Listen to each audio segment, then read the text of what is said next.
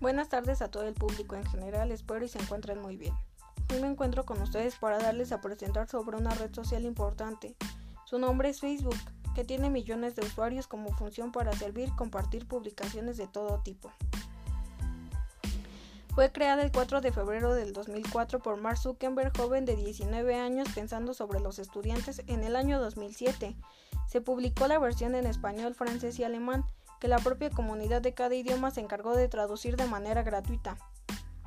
Es la principal red social que existe en el mundo, una red de vínculos virtuales cuyo principal objetivo es dar soporte para producir y compartir contenidos de igual manera, para ampliar las posibilidades de la relación social, lo cual causa una revolución sensible en el mundo de las comunicaciones de manera que se puede crear un perfil personal o un page e interactuar con otras personas conectadas al sitio a través de intercambio de mensajes instantáneos de la compartición de contenidos y me gusta en las publicaciones de los usuarios. Además de realizar estas funciones, también permite participar en grupos de acuerdo con los intereses de las personas y necesidades dentro de la red social. Actualmente es una de las formas de conexión más usadas y también es utilizada para realizar búsquedas rápidas de información, además de funcionar como especie de centralizador de contactos.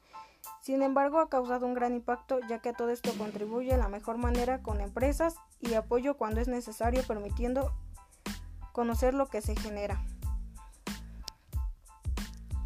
Está básicamente dividido en dos mundos, el de las personas y el mundo de las empresas, dando a conocer productos. Sin embargo, Sirve de la herramienta para ofrecer algún servicio, realizar algún evento de esta manera.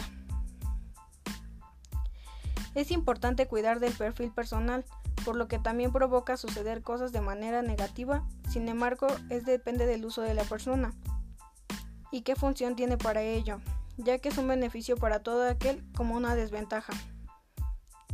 Sobre algún hacker o el robo de identidad e información de algún perfil imaginario.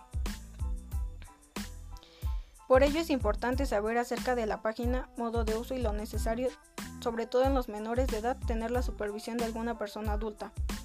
Contenido publicado y hacia qué tipo de persona es referido. Por el momento sería todo. Espero que la información brindada sea de gran apoyo para aquellas personas que han tenido dudas conociendo sobre la red social ya mencionada.